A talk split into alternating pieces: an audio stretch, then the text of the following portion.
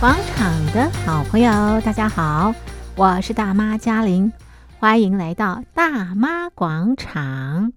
今天是星期五，今天在广场当中，我们进行的活动是广场旅游趴，一起到台湾玩。好，那最近有很多的灯节活动哦，我们今天要介绍的这个灯节活动，它非常非常的特别，应该是到目前为止台湾唯一吧。这个灯节它特别的地方是因为它在山林举办，可以想象吗？山林到了晚上应该是黑漆漆的，对不对？哈，然后呢，你走进这个山林当中，就会看到这些一件件的这个艺术作品，哇，真的是格外的不同。好，那么举办这个山林灯节的场地呢，就是在台南龙崎的虎形山公园。所以这段时间这个地方白天是公园，晚上就变成了灯节活动喽。活动名称呢是空山祭。今年已经是第三届。那么，呃，灯节的这个主题也跟当地的这个地质地貌有关。当地是呃这个恶地的这个地形啊，所以他们怎么样透过这个艺术来呈现这样的这个地形啊？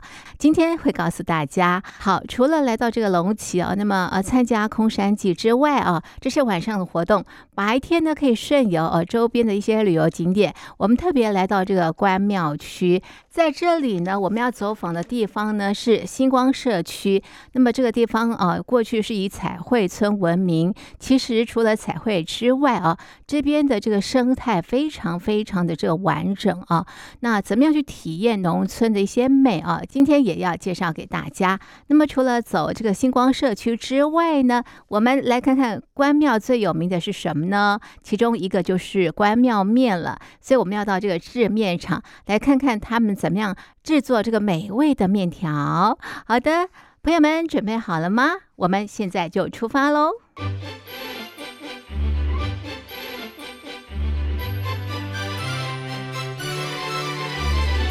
过街那边是南寮，哦，这边家是北寮。北寮第一条，这就是星光第一条彩绘街，就是民国大概一百年的时候，一百年就是这一条，哦，就是这条，很多人，好几万人来这边，就为了看这一条彩绘街。星光社区哦，在早期哦，它的旧地名就是港岭，啊，港岭是那个呃北部啊吼，平埔族、西拉雅他们的直接翻译过来，那它的意思是很多蚯蚓的地方，港岭哦，很多蚯蚓的地方，就代表说啊，这里的土地非常非常的肥沃哦，适合种东西。在早期西拉雅哦，那那个时候平埔族的时候，所以呢，这个就是旧地名哦，旧地名。但是后来呢，因为新光第一根电火条入来了哦，有新的电火啊，所以叫做星光。星光社区是在台南的关庙区，这边以彩绘闻名。不过呢，这边的盐水溪整治非常成功。星光社区发展协会的理事长吴宗宝也希望大家到这里来从事农村的体验，并且认识这边丰富的生态。星光这几年大概就从民国九十七年。那时候开始投入所谓的农村再生发展、社区重点营造，然后这十几年来呢，一路走到现在，还算蛮有一点点成绩了哈，也得到国家蛮多的大奖，还有吸引很多外地的游客来到这边，开启新光，让更多人认识。对，啊这几年当然这个当然就透过很多人共同的努力了。我想涉及到都很清楚，绝对不是一两个人可以做得起来，哦，一定就是有一大群那种公狼啊，我们讲的公狼哦，就是。不计酬劳啊，然后当愿意当志工人，大家共同努力，才有今天的这么一点点小小成绩。那可能没错，新光是因为彩绘才让大家去认识这个地方。可是其实新光它本来它就有非常好的自然生态跟那个产业。有哪些啊？好像那个产业的话，我先讲产业面而言，像大家都很清楚的关庙三宝凤梨竹笋跟关庙面，其中的竹笋啊跟凤梨这两个，全关庙最大的产区都在新光。对，啊，然后最好吃的地方也都在星光，对，啊，所以就是这个就是我们一个很好的基础，然后那个产业那个生态更不用说哦，啊，当然生态曾经面临过一段时间的一个破坏，因为早期在农民他们都很喜欢用农药啊去去生产一些农农作物，然后我们后来就是我们回来做田调的时候发现说，哎，整个生态链都断掉了，因为基本上看不到什么昆虫哎。你们会不会觉得很奇怪？我想很多人都会觉得很奇怪。真的，昆虫就算最低阶的一个生态链嘛。那如果没有昆虫，鸟也都会不见了。然后大型的一些动植动物也都会不见了。那所以我们就从这个层面呢，包括这个我们旁边的这个盐水溪的源头，哦，潭是很重要的盐水溪的源头，我们就从这个地方去做关注，然后开始去做保育，去然后再做一个整个生态的一个护育。所以现在它的生态是非常非常的棒的。那现在可以看到什么样的生态？哦，现在啊，现在基本上就是很多原本都已经失踪的一些各种小型的鸟类啦，甚至大型的大冠鷲啊，在这边随时都可以看到。像早上我们去的那个地方啊，你光是坐在那边一个早上就可以看到几十种的鸟类，甚至现在有很有我们的一个国宝鸟，也算一个国宝鸟，叫八色鸟。八色鸟是在外地很很少机会，五色鸟很多人都听过了，八色鸟真的非常的少，在星光是可以看得到的。哦，所以这这个就是一个很棒的一个生态指标。然后像那些比较中大型的鸟，这边也都很多。所以这边呢，其实我们现在呢一直在发展一项比较新的东西哦。因为星光到目前为止还是有一个很重要的问题没办法解决。什么问题呢？就是小黑蚊。哦，小黑蚊就是通常就是一些生态农村比较容易碰到的一个问题。因为你要去要求生态这些东西是避免不了的。啊，可是小蚊又会造成人的骚扰。所以你们可以发现，说台在台湾呢，有很多比较偏乡的一些很漂亮、很美的一个地方啊，都是因为小黑蚊就这样就这样挂掉了。啊，所以这几年我们这样子努力防治十几年，我发现说它早已经是台湾的生态的一环了。我们想要去改变它、解决它，除非用药，可是我们觉得不可能会用药。哦，这是我们十几年来的坚持。那，所以我们现在就只能选择说跟它和平共处。哦，就是一方面做生态环境教育，让人家更认识小黑蚊，然后让它密度不要继续再扩张了。对，那其实防治小黑蚊真的不困难的哈，大概就是有两招，真的就这两招，这是一个除掉青苔，第二个防止被咬，就这样就有机会让它密度慢慢降低。啊，啊也因为小黑蚊的骚扰的问题呢，所以我们一直在苦思怎么去解决这个问题。啊，后来我们我们经过这些年，我们发现说小黑蚊它只有在白天在行动。就接近黄昏的时候，它就会离开了。然后早上也是大概十点以后才会起来。啊，所以我们就可以利用说，哎，这个小蚊比较少时候，是不是去改变一些游程的方式，让大家不用受到它的骚扰，然后一样可以来享受这边，然后慢慢去逛啊，去逛我们的彩绘街啦。然后利用那个比较不会有小蚊骚扰的时候，去认识我们这边生态，认识我们这边产业。对，所以我们现在准备推出一个所谓的午后行程。哦，就是利用下午三四点以后开始进来星光，然后去去带由我们透过我们的导览解说呢，去认识彩绘跟小黑蚊它有关系。新冠的彩绘是因为小蚊而而而增增多的哦，因为我们就是在第二阶段的，为什么第二阶段会有那么多彩绘呢？就是因为我们第一阶段我们就是最早画了一个四百公尺的彩绘嘛，然后后来在我们在防治的时候去检测密度的时候，发现那边的小蚊的密度低到太离谱了，低到甚至二十分钟抓不到五只。对呀、啊，啊，所以我们就觉得很奇怪，为什么会有这种差异？啊，后来就是因为因为墙壁都油漆了嘛，所以它没有办法附着青苔，然后那些母蚊就不会在那边产卵，所以它们密度自然就降低。所以我们的政府就看到哇，这是一个蛮大的一个一个亮点，所以就投入很多的资本去让墙壁都做油漆。啊啊，当时就想说啊，既然都已经油漆了，而且新光那时候才会已经有一点知名度了，啊，那不然就继续画吧，所以才会画的越来越多。哦，这个就是我一直没讲的历程了哈。星光社区因为彩绘而格外的不同，那么这些彩绘都来自厨师之手，他是一位素人画家。他草头黄黄真虎，他是一个素人画家，那他本业是一个厨师。对，那当时就是我们在开始推动社区营造的时候，他是社区的常务监事嘛，然后我们就社区营造当然会做一些一些工程类的一些工作啊。啊，就是有一天大家做完了那个，他就拿他画本出来给我看，对啊，我说，哎、你很会画，对啊，那当时也在苦思说怎么去改变这个农村的现状，因为当时星光真的很脏，哦，它的环境非常的糟糕，啊，所以就想说，哎、你很会画，那不然我们是不是来试着来在墙壁上做一些画试试看？因为那时候台湾还没有流行彩绘，那时候最有名应该就是那个台中的彩虹嘛，跟高雄的自助这两个，他们都有涂鸦。哦，不是彩绘，然后就想说好，那不然我们就来来来试试看，来画画看。他、啊、就画一画，哎，就好像效果还不错，所以我就一心黄无提的一个计划，然后就开始做了我们第一阶段的彩绘。啊，也因为那些彩绘去造成那些小黑蚊的那个慢，它密度降低，所以后来就变成大面积的彩绘，就这样来的。对啊，当然我们也知道说彩绘不是一个对社区而言不是一个永续的做法啦，对，所以我们还是尽量避免。对啊，可是。这样至少它是就是我刚刚说的，它就是一个好像一个带路机一样，至少让星光曝光，让更能更多人知道有这个地方。可是他们等到他们现在发现说，哎，星光绝对绝对不是只有彩绘，因为星光还有更棒的一个自然生态，还有更多一个产业的一些东西。理事长，你跟我们讲，嗯、就是说你未来要推那个，嗯，呃，生态。生态农村嘛，哈，那我们呃游客到这边来，或者听众朋友他到这边来，他可以怎么样来体验这边的农村，还有认识这边的生态？我想，如果说生我们单就生态这个方面来讲，说我们应该是先从所谓的环境教育来讲起吧。对，希望我们是一个环境教育的一个我们的自己做的一个场域。而且我们一直说在做做环境教育方面的工作，从我们那条盐水溪，从我们那边整个自然环境去做，啊，所以这十几年我们已经做很多东西了，啊，这个也是很多人来这边想要学习的地方。我们怎么把一条那么脏，然后把一些原生种一下都不见得一条溪，我们去怎么去做护育？哦，这个都是很好的一个旅游的东西，而且可以直接让他们直接下水去做体验，啊，甚至包括农业也是一样，哦，生态跟农业他们是分不开的。哦，我们怎么去推动无毒农业，然后去让生态越来越好，然后无毒农业也可以让人家吃到比较安心的一些农作的产品，就食农教育。哦，他们都是息都是都是各个环节都是相关的，啊，所以我们都整个面向的一直在做这些事，啊，所以刚刚不管是彩绘啦，或是说这些这些对农村的一些改变，都是属于生活层面的嘛。啊，像我们生活层面已经做到差不多了，啊，未来就是会更加重在生态上面的一个关注。啊，这几年十几年我们都一直在做了。啊，我们只是说一直在呈现这个成果，让来的人去了解而已。啊，我们也用生态呢，跟这个产业，我们做了很多相关的流程。哦，这流程呢，包括我们有两套的环境教育的教案，对，一个跟竹子相关的，那一个跟水文相关的。然后利用这两套教案呢，再搭配很多各式不同的体验，像那些农作产品的一个加工，对，然后去认识这边一个在地一些一些几百年的一个在地的一个农村的文化。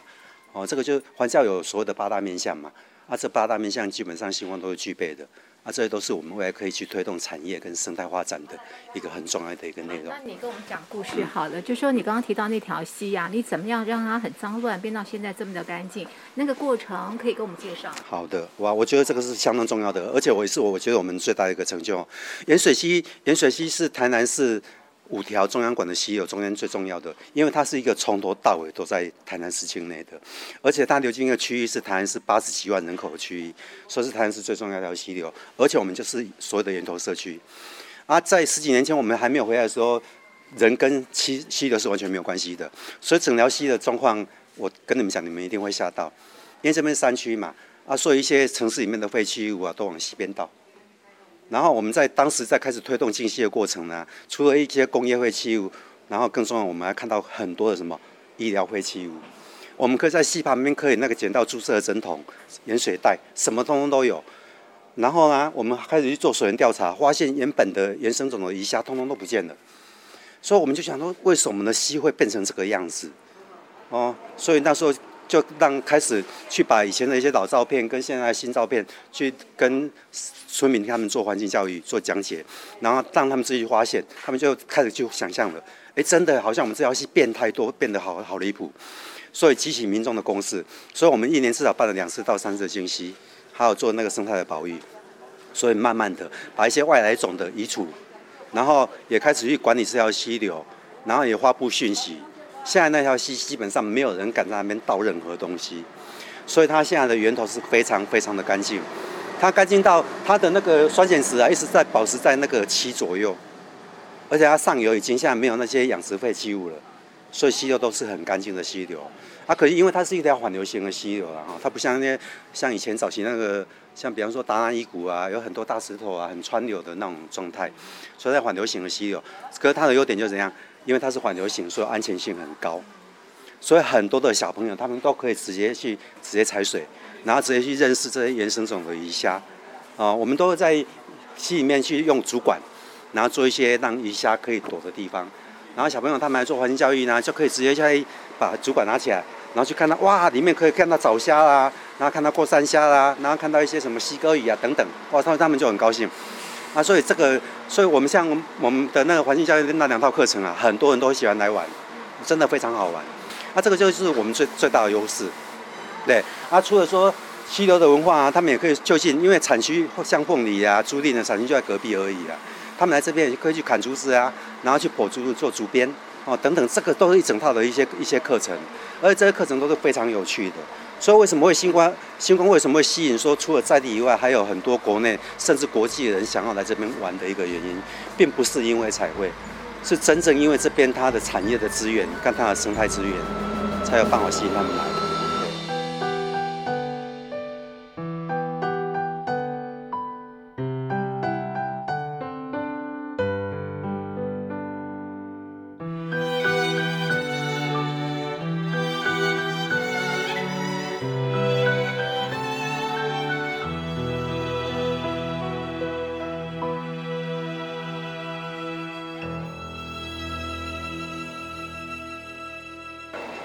就是扭面，就是帮你在哦，你们所看到的东西就是扭面，一片一片一片帮你分好了。那、现在机器是帮你结合压制，越压越扎实，哦，靠机器的压感。这是关庙面的做法。今天游程第二站来到的是协进长寿制面厂，同样是在台南的关庙区。协进长寿制面厂第三代传人李明宪先生，他也告诉我们关庙面好吃的关键。第一次来，你们看的面，第一次看比较有稀奇感了。面哈，他们现在做的东西哈，都是一片一人份帮你分好了，哦，然后面一定要用好水，好水做，才能把面的品质拉高。现在的外面的产那都用自来水，没有用到小分。你第一好水是清水，第二好水是小分子水，第三是 RO，然后它自来水。我是用到第二好水小分子水做，我有试过用好水做的面品质比较好，所以我用小分子水。然后他们做的面都是一片，就是一人份帮你分好了，都是用手工。啊，它的成分就是以面粉。水盐很简单的成分，哦，外面没有听到这边写的很很什么化学的东西都没有，所以你们吃吃的面都很健康。每种面的嗯面粉有分成有中有低筋、中筋、高筋、特高筋这四种面面的品质，越高筋的东西面粉越越 Q，但是。越 Q 的东西，你不要添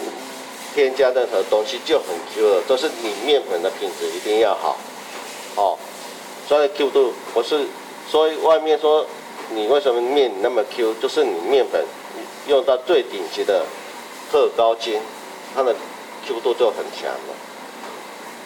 所以关庙面 Q 多那要 Q，其实是米粉的关系啊。日晒日晒是把小麦的香气慢慢拉出来。哦，慢慢拉出来，还有那种面的香气，啊，Q 度是面粉的关系，这样子，而且没有任何防腐剂的东西。这面哦，保存的方法哈，都是以三个月日晒的三个月是最棒的，吃完最棒的。如果吃不完，把它冷藏起来，可以多两个月，冷冻一年。哎，老板，你们做关庙面已经传到第几代？当时为什么会做关庙面？哦，我我爷爷，我爷爷，我从我是第三代的啦。我爷爷从到民国三十五年就开始做了，光复那一年开始做，成立四十四四十一年，然后开始开始做的时候也没有这么好的机器啊，都是用人工。以前都是用人工在那个用竹子，好像要用挤压的方式，用人工杠杆的原理下去做，现在都是用。机器和人工结合在一起，才能生产量才能增多。以前只能做三包的面粉，现在可以做到五十包，多很多倍起来。所以，接人工和那个机器的结合，才能产出产量这样子。而且要人工下去串晒晒面。如果阳光够的话，你走进去就有那种阳面的香气出来。才能把它结越越扎实，口感才会更出来。老板，你可不可以跟我们介绍一下关庙面哦？要做成可以，呃，就像像一一烙一烙的，它整个的流程，它的工序有哪些？哦，从从搅拌有没有看从搅拌，然后到压制，然后长放在那边哦，醒面有没有？有没有看到几个让它醒面？然后再压再压制，再用面刀切出来，好像过程很多关，可是这搞刚啊，三天的时间，三天才能把面晒干。第一个是搅面粉，然后再压制，然后再扭面，然后到上面到晒，晒要三天的时间，扭面只要一天的时间就够了。晒也要经验哦，晒起来晒过头的菜会打鱼哦。哎，那老板，这关庙面在当地呀、啊，就是在在地啊，它的文化意义是什么？传统，传统方法去做，然后结合，然后传承。然后再，而且是很棒的健康的东西，里面有任何防腐剂的东西。为什么我爷爷讲一句话，没走的这卡赫你给他出来，已经讲到我还记得，他讲一句话，要做就做最好的东西出来，不要跟人家说外面在比怎样比样哦，你卡修个卡修不要，只要你把品质顾好，卡贵人拢会买啊。哎，那你们小时候都吃这个，街坊邻居也都吃这个关庙面吗？以前关庙面是奢侈品，在四十年前，哦，你是农业社会拿假币吧？面是面是奢侈品，为什么？到八十年代，外面的哦豆皮蛋啊开始蓬勃的蓬勃发展，开始关庙面开始开始开啊啦，因为大家拢讲啊假面较紧，而且而且这个面称为伴手礼，然后这个五斤装才。可以吃一包，可以吃到四十个人，一百八十块。打工哎，这是赏人啊！啊，所以上出起来啊，可以放很久。第二，一包吃四十个人，哎，较百几块有无？哎，打工会去赏赏赏，上出名堂。而素食外面的素食业，我要吃阳春面啊，方便面啊。很多人喜欢拍摄晒面的场景，这一天呢，我们也来到晒面的这个场域啊。那么李明宪先生也告诉我们，怎么样去辨识这个面到底晒好了没有？你摸摸看啊，来，可以可以可以可以，啊、哦，你来看看，你快这咯噔咯咯，好不好？对，还没还没搞啊，对，对对对摸底，啊你若规个推开啊，对不？哎，差不多啊。按个啊，顶顶哦，要硬硬的，对对对，按了那个个都会晒，我就被晒，要晒三天，对，以手感，以天气为准，以太阳为准，哦，哦，好好，越热越快，越越不越慢，而且不能晒过头，哎，对对对对对。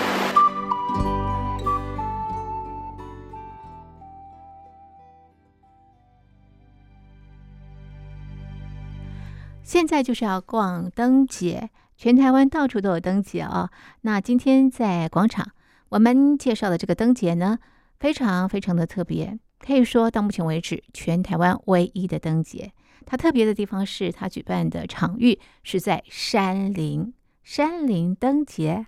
光是想象就非常的有趣啊！好，那么这个地方呢是在台南的龙崎，台南龙崎非常有名的就是它的这个地址啊，月世界。那现在这边的灯节也非常非常有看头。好，那么每年都举办，今年已经是第三季了。活动名称呢是空山祭。我们特别访问了台南市政府文化局文化资源科的科长陈顒杰，他给我们介绍第三届空山祭的特色。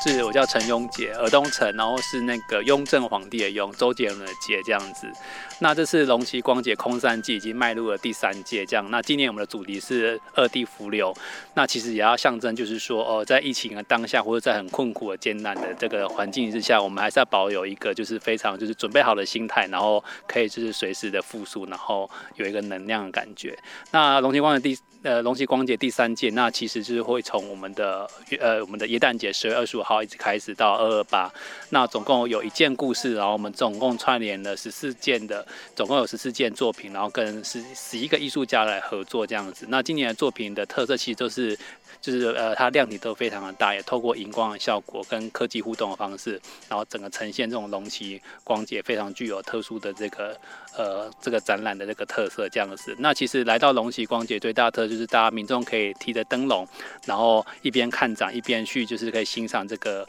我们虎形山公园非常就是非常就是自然的环境。那其实算是一个在台湾这个灯节里面非常少数的一个经验，这样，那欢迎大家可以一起来看展。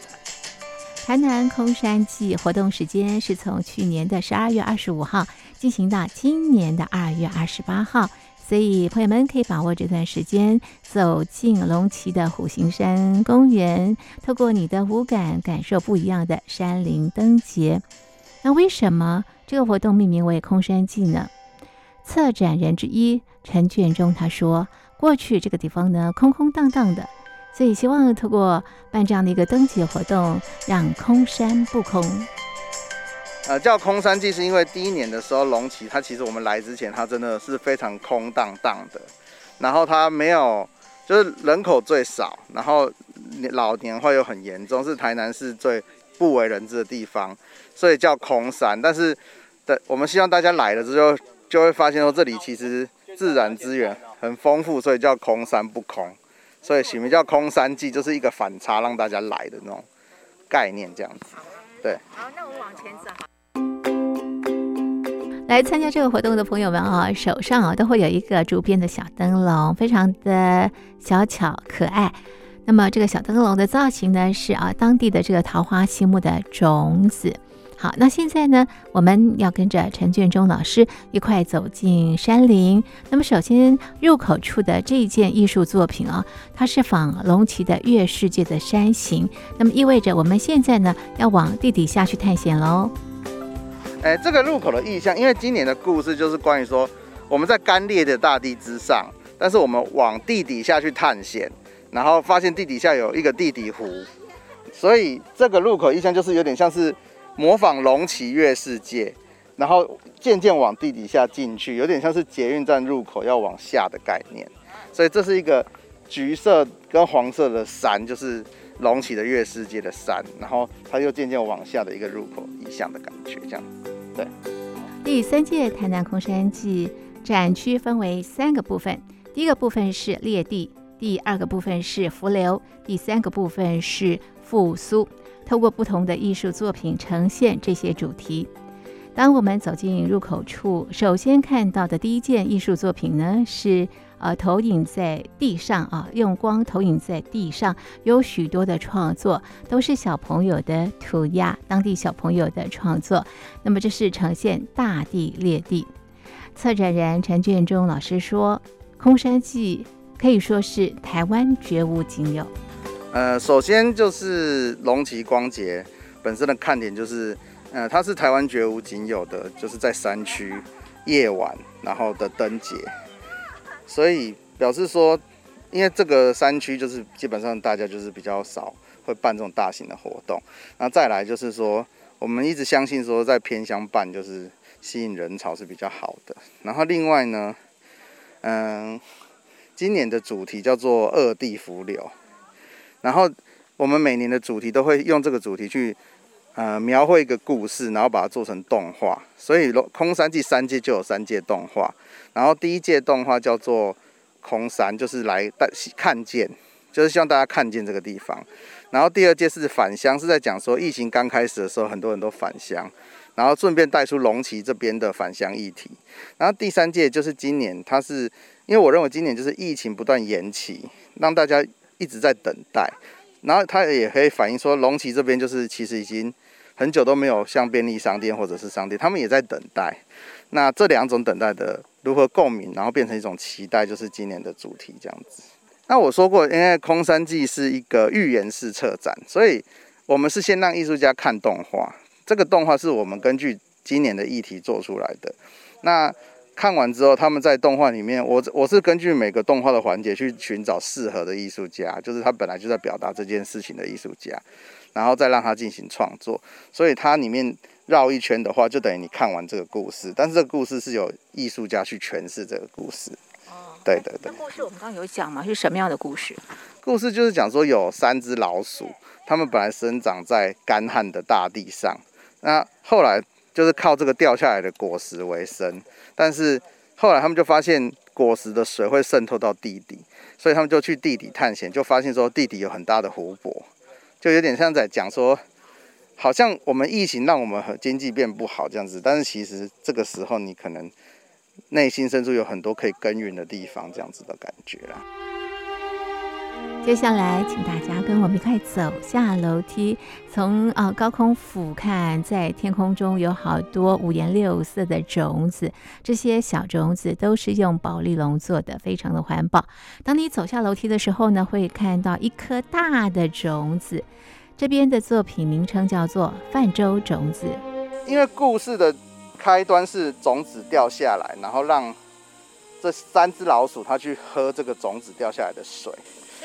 这个是种子，对，这就是各种种子落下的景象。然后上面的颜色呢，也是我们请小朋友画的。变成大种子的意思是，嗯、呃，因为我们的故事为什么是讲到三只老鼠，就是因为曾经龙崎是垃圾掩埋场的预定地，然后当初环保评估环评的时候，写了一个报告说龙崎没有野生动物，只有三种老鼠，所以就是很趣味啦。然后我们就取这个趣味。主角就取了这三种老鼠，然后这个大种子就是有点象征说，一开始大家都期待树上会掉果子下来给他们吃，当然最后自己去发掘浮流的意思就是说，我们还是要靠自己努力去找到那些隐藏的能量。然后这件作品是原住民艺术家伊佑葛造他做的，那我请他从花莲来，然后这个木材呢是在地的木材，就是这公园里面的。樟木它倒塌了，然后他就用他的巧手把它做成这么大的一个作品。那大家如果进入的话，会闻到很香的樟木的味道。然后地上我就是一个水的意象。接下来看到的这件艺术作品哦，它的图案呢是蓝白条纹，那么形状是长条形，像个这个充气管一样。那后面有一个像爆炸的这个模型啊，那这个艺术名称叫做炸药工厂。第三个作品是，呃，北艺大，然后他是马来西亚的艺术家黄子轩做的，然后他很，我很感谢他，因为他还自己请表演的同学来表演，然后就到时候会有表演。然后这个作品是关于龙崎以前唯一的产业是炸药工厂，然后这个炸药工厂是支持十大建设的，但是后来台湾就没有这种炸药需求了，所以炸药工厂就有点像被转型成所谓的。呃，垃圾掩埋场，但是后来就是有争议，就是搁置了这样子。所以这个是在重现过去隆起炸药的那个辉煌时时代。然后这种长条形的充气管是象征以前炸药都会装得很满，然后装成塑胶的，这样一根一根这样装起来。然后后面有一个试爆场的模拟，就是艺术家他自己去做了一个充气室，然后。做了灯光，然后它有点像是爆炸的这种意象，然后它十六分钟会循环一次。对，这个作品啊，非常的有科技感哦。那么呃，刚刚提到的试爆的这个模拟啊，其实是可以走进去感受一下的。好的，那么接下来呢，我们来看第四个艺术作品。这个作品啊，哇，都是用这个竹编制作的。第四件作品为什么是昆山科技大学呢？就是因为他们有一个团队是长期住在龙崎的。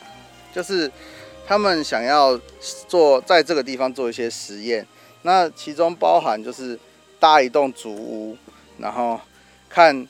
以前古代人他们在这里都是住竹屋，那看这个竹屋它所谓的承受环境的，就是抗环境的能力有多少，能撑多久，竹竹屋住起来感觉怎么样，或者是他们有一些学生是在。这里有一个竹编的老师叫百竹园，是他们最大的竹编聚集地。然后他们也有很多人在那边做实习等等的，所以就是昆山大学可以说是跟龙崎是渊源蛮深的。那他们另一方面，像这里的这种动植物的研究，或者是也是有都有跟他们，或者是台南社大那边，就是大家都有来过。然后这件作品就是我请他们呈现以前就是。竹编工艺，还有就是怎么讲，河流的感觉，因为呃，我的动画故事，等下大家会看到，就是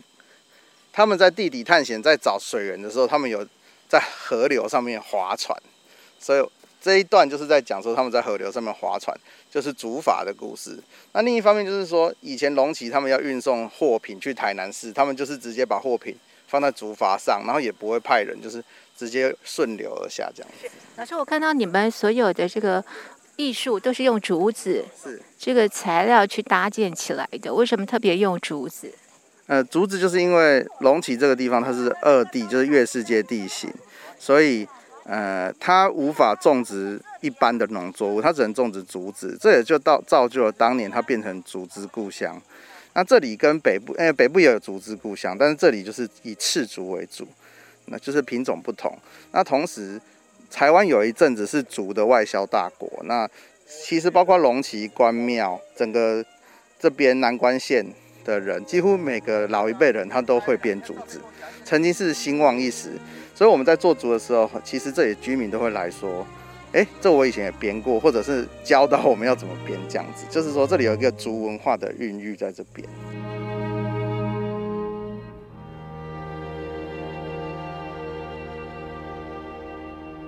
今天在广场介绍的是台南龙崎的空山祭山林灯节，全台湾独一无二的山林灯节。那么今年是第三届，那么这里有三个展区哦，一个呢是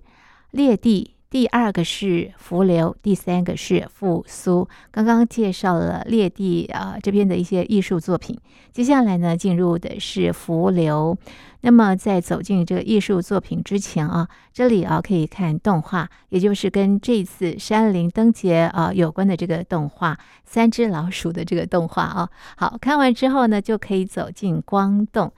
这件艺术作品啊，就像钟乳石洞一般。呃，这件钟乳石洞是我们团队自己的艺术家的作品，它叫新奇。然后我们一直以来都是做这个荧光艺术，然后是根根源自新奇，他本来是一个胶彩画的画家，所以他对线条的掌握、工笔线条掌握，他把它具象化、立体化之后，就变成了这种编织系的作，这算是一种编织，就是编织金属的。然后去年我们是编织一棵树，那今年是。这棵树它越来越大，它变成一个钟乳石洞。那为了做这个钟乳石洞，我们有在台湾每个钟乳石洞去去场勘啊。然后最后留下印象最深就是有一个月洞在花莲那边。然后这个钟乳石洞就是像刚刚剧情里面说的，就是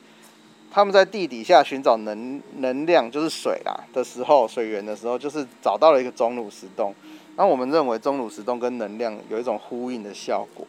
同时呢，这些钟乳石它是用以前我们以前的作品的，就是所谓的残骸，它去回收再编织的，所以它有一种作品不断重生轮回的感觉。所以它其实你可以在上面看到，里面有五年前、十年前的这种喷漆的残留，再喷上新的漆，这种层叠的效果是没办法是说你一个全新的作品可以感受出来，它有一种时间性。然后我们尽量做的大，就是希望大家进去之后可以有一种。就是深入式的感受，因为现在，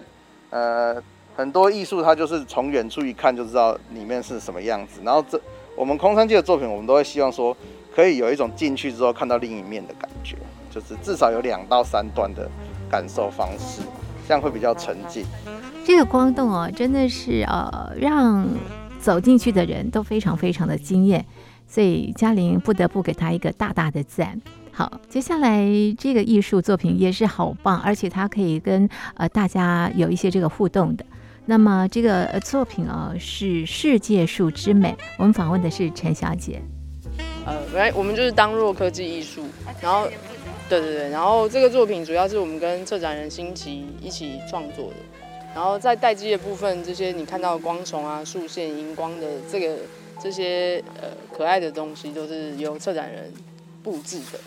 对，由他们布设，然后我们一般作品演出是六分钟，然后待机是九分钟，然后这九分钟我会让大家看一下策展人所布的东西，然后以及我们所设计的三款互动，我们有三，对，就是在最前面有一个，我们都是坐在鸟屋上面，那最前面那个叫风带来光，就是你对对着它吹风，然后就会有一片灯管的光往主。区这边吹过来，然后它就是，其实这三个互动装置的设计是依据策展人的故事的轴线，然后我们呃二地浮流以后，水会流到这里来，然后会有一个能量汇聚，所以我们先透透过风的吹动，然后带来一阵光。然后左边那里有一个鸟屋，它是呃精明大地，就是你对着它拍手或是叫喊叫，就会召唤雷雷神，它就会打一阵雷，有点是叫把大地唤醒。然后右手边现在呃它有一个小鸟屋在闪光，那个是滋养万物，就是你对着那个按钮按下去以后，它就会开始下雨。然后也就是我们希望可以透过大家帮这个土地注入能量，然后把这个水下到土里，就可以呃把能量注入到土地上这样。然后作品的话，等一下这个待机，现在这个是待机模式。然后待机模式结束以后，我们会把紫光灯关掉，就会看不到光虫的表现，但是就会进入到作品的正片，然后就会完全就是只有这些灯管的动态表演。那动态表演是依据。策展的故事轴线，我们用二地浮流的水流到这里以后，透过能量的汇聚，然后会一声雷落下以后，会开始呃能量会开始一直往上冲，然后会在顶点有一个爆炸，然后最后我们会让这些能量回到土里，然后再循环而生长。对，大概是这样。所以这一片就是这一段演完，大家可以留下来看一下正片的动态表演。沉浸在这个山林之间，然后看到这么漂亮的这个灯光哦，真的是一大享受，心灵也觉得非常非常的这个满足了。好的，接下来我们走下楼梯，来到了这个区域，哇，你会看到各式各样的眼睛。这里的这个展区呢，就是万物之眼。然后万物之眼就是刚刚动画里面有一幕是三鼠他们到地底，然后发现一棵树。就树里面有很多眼睛，偷偷的瞄他们。就是说，这里其实不止三鼠，有很多不同的动物。然后把这个概念延伸出来，就是请小朋友跟居民，其实也不止这里居民，我们我们请了很多人来画这个眼睛，就是有点像是说，就是大家的眼睛啦，各式各样的眼睛。然后他们躲在树林里去看着我们。然后最底下有一个荧幕，那个到时候也会播放第三段的。动画这样子，所以配合这个动画，然后随着这些眼睛，然后我们就是可以在吊桥那边准备排队要离开这样子。一路走来，看到非常多精彩的展览，不过呢，这些展览啊得来不易。困难点就是很很很难做。难做？难在哪里？因为要爬山呐、啊。哦。因为很多艺术家都是开卡车载素材的嘛。嗯。但是其实你看，它是不可能的。这里卡车是开不进来，所以那些木头，它要先一个一个搬下来，然后在现场组合，所以是体力的考验。对对对，而且艺术上我们现地制作会跟你把一个做好艺术品运过来，那种感受性会差很多，是不一样的。对对。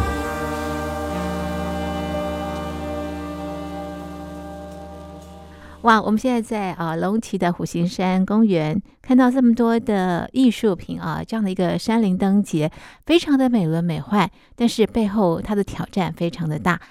这个活动啊，这个历时了半年之后呢，现在呈现在大家面前。活动从去年的十二月二十五号一直进行到二月二十八号。好，那么整个的空山祭分为三个主题，一个呢是裂地。第二个主题呢是浮流，第三个主题呢是复苏。我们现在走进复苏了，那么要走到这个吊桥，吊桥你会有感觉到这个流水的声音。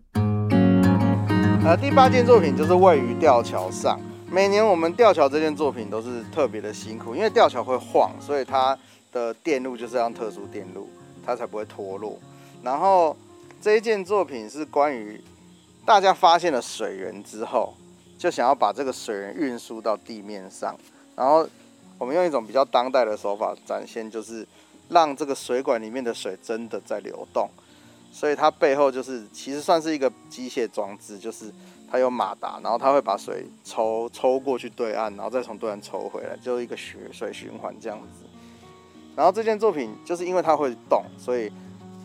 就要静下心来，可以观察到它的水的流动，然后顺着水流动，我们就走到吊桥底端这样出去。然后吊桥上我们也可以看到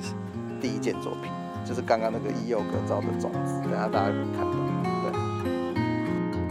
吊桥是有人数限制，所以当人多的时候呢，就必须在等待区等待了。那么在等待区等待的时候呢，往上看会看到一盏一盏的灯，这灯呢都是竹编的，非常非常的精巧。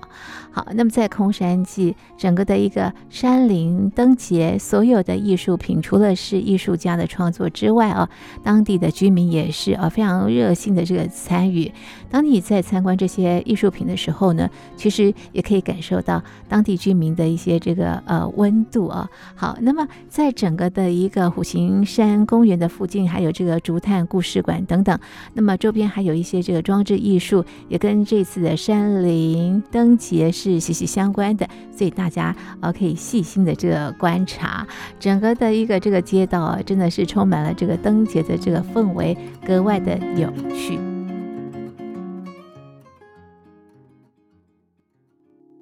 好的，朋友们，今天我们的游程重点呢，就是一年一度的空山祭山林灯节。通常晚上没有人要到山林，但是这个季节到了台南龙崎虎形山公园，真的就得晚上来，因为越晚越美丽哦。那活动呢进行到二月二十八号。那白天的时候呢，可以顺游呃关庙区，可以到制面厂看他们怎么样晒面的。那么也可以到星光社区，除了看这个彩绘之外呢，也可以啊进行啊农村的一些体验。好的，希望大家有满满的这个收获回家哦。OK，那么今今天的节目呢，就进行到这里。非常谢谢您的收听，我是大妈嘉玲，我们下次见，拜拜。